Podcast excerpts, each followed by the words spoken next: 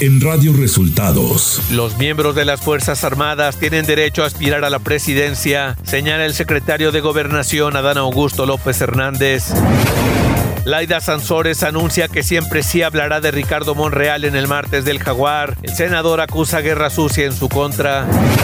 Rishi Sunak será el nuevo primer ministro del Reino Unido tras la renuncia de Liz Esto y más tenemos en las noticias de hoy.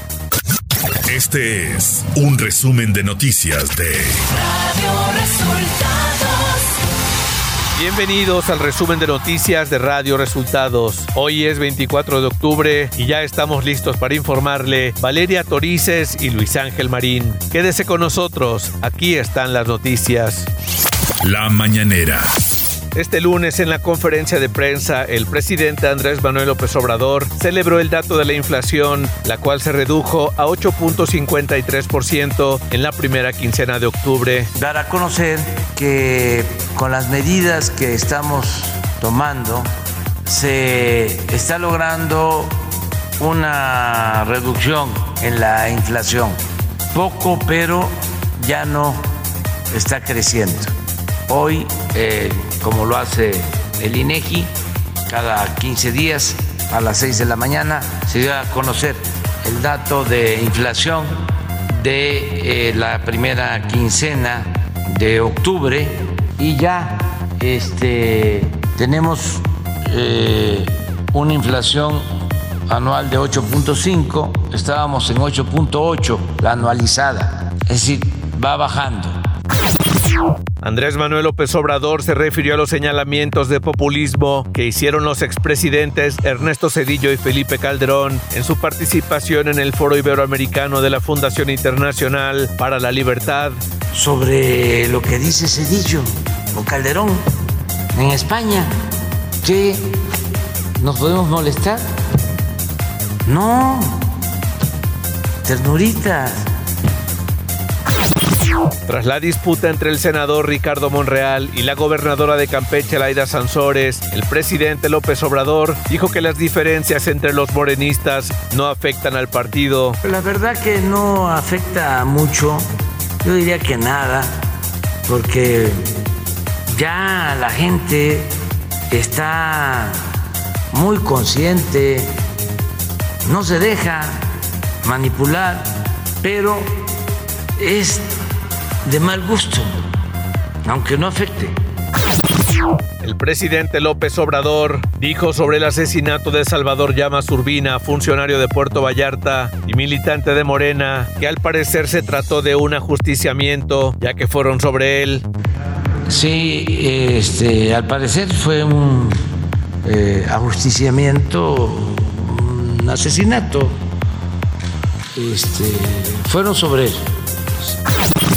Y ante los señalamientos de John Ackerman de que Llamas Turbina era miembro del crimen organizado, el presidente dijo que no hay pruebas. Eso no nos consta, no tenemos pruebas.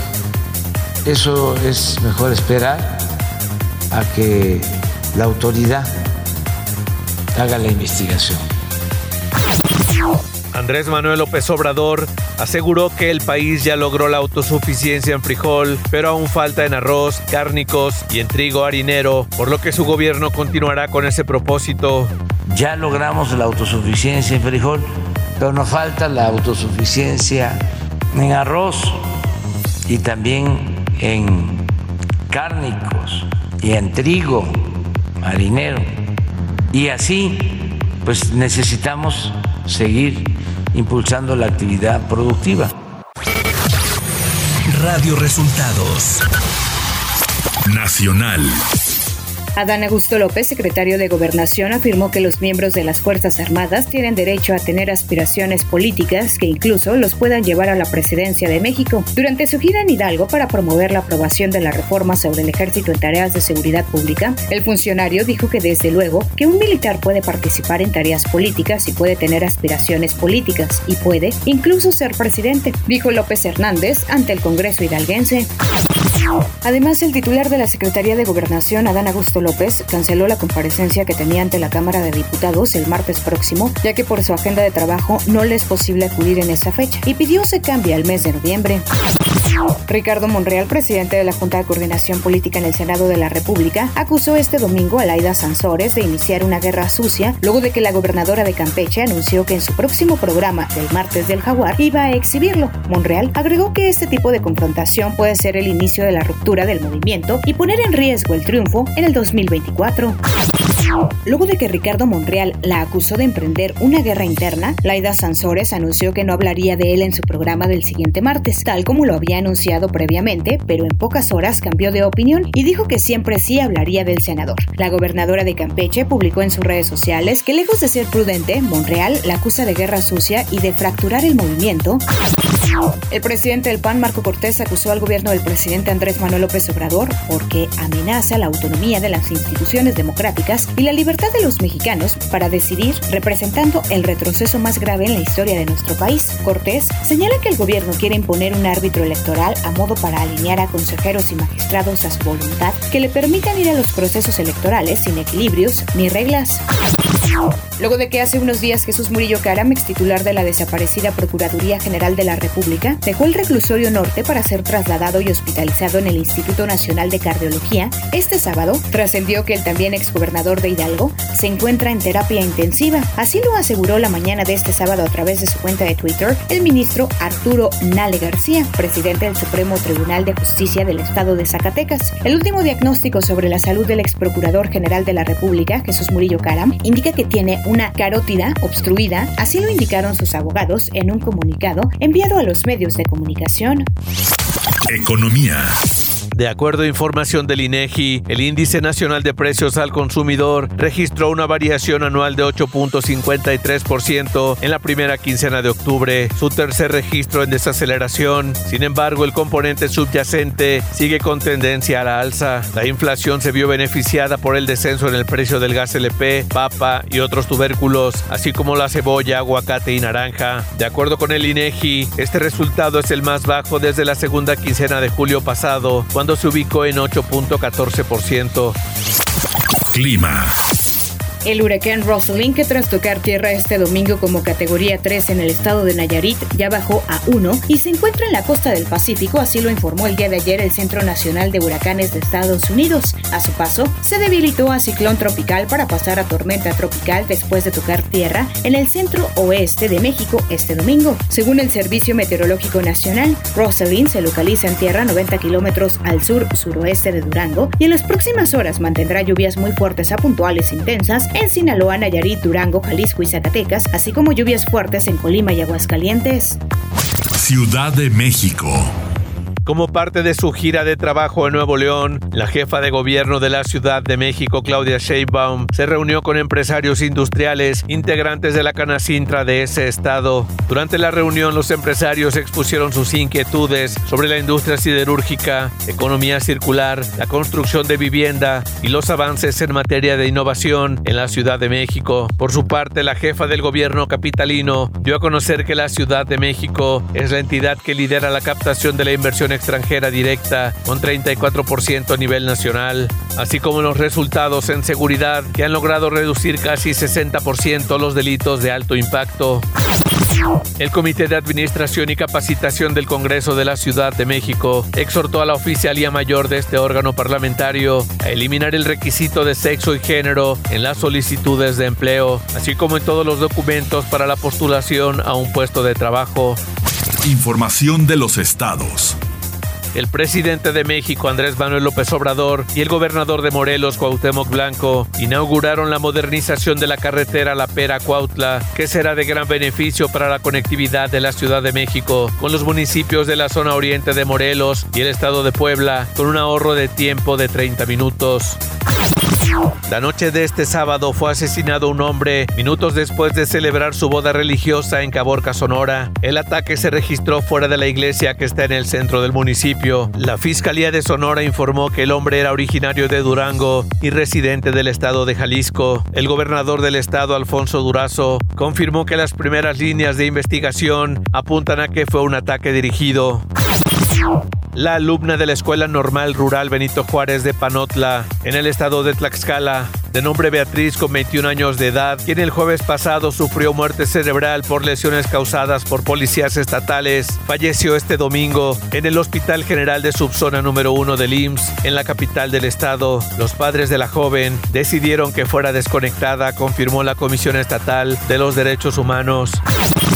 La tarde de este viernes fue asesinado Salvador Llamas, que fuera consejero nacional de Morena y director del sistema de servicios de agua potable y alcantarillado de Puerto Vallarta, y además se desempeñaba como jefe de gabinete en la administración municipal de esa demarcación. La Fiscalía de Jalisco dio a conocer que el asesinato del funcionario contó con una planeación previa y la presunta participación del crimen organizado. Radio Resultados. Internacional. Este domingo ocurrió un hecho histórico en China, un inédito tercer mandato consecutivo al actual mandatario Xi Jinping. Esta decisión sumada a la reforma constitucional que abolió en 2018 el límite de dos mandatos que existía para ejercer la presidencia del país, reforzará aún más el control de Xi Jinping sobre China, convirtiéndolo, según muchos expertos, en el líder más poderoso desde el fundador de la República Popular de China, Mao Zedong. Rishi Sunak se convertirá en el próximo primer ministro del Reino Unido después de que su última rival, Penny Mordaunt, se retira de la carrera por ocupar el cargo en el número 10 de Downing Street y de la decisión de Boris Johnson de retirarse de la carrera para liderar el gobernante Partido Conservador del Reino Unido y la nación. Sunak, de 42 años, quien se convierte en el primer ministro de hindú del Reino Unido y el más joven del país en más de 200 años. El presidente de Ucrania, Volodymyr Zelensky, respondió la noche de este domingo a la denuncia de Rusia de una posible provocación ucraniana con una bomba sucia que solo un sujeto puede usar armas nucleares en esa zona de Europa, Vladimir Putin. Cuando hoy el ministro de Defensa ruso organiza un carrusel telefónico y llama a los ministros de Relaciones Exteriores con historias sobre la llamada bomba nuclear sucia, todos entienden bien quién es el origen de todo lo sucio que se puede imaginar en esta guerra, afirmó Volodymyr Zelensky en su discurso habitual. Tecnología. Telegram ha anunciado que está llegando a las últimas fases del desarrollo de una plataforma de subasta a través de la cual se podrán adquirir nombres de usuario utilizando las criptomonedas como medio de pago. Espectáculos. En el programa Hoy Día de Telemundo, informaron que varios miembros de la Procuraduría Federal de Protección al Ambiente llegaron a la casa de Belinda, ya que varios vecinos denunciaron a la actriz por tener un mono araña, el cual se encuentra en peligro de extinción. Deportes.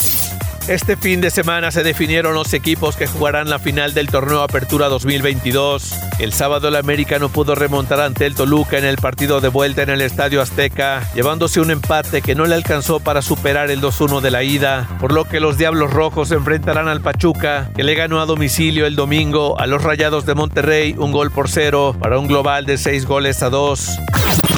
Los Astros de Houston avanzaron este domingo a la Serie Mundial de Béisbol al barrer en la serie de campeonato de la Liga Americana, seis juegos a cinco a los Yankees de Nueva York. Los Astros se enfrentarán a los Phillies, que llegaron a la final del campeonato de las grandes ligas de béisbol por primera vez en 13 años, tras derrotar a los Padres de San Diego, cuatro juegos a tres.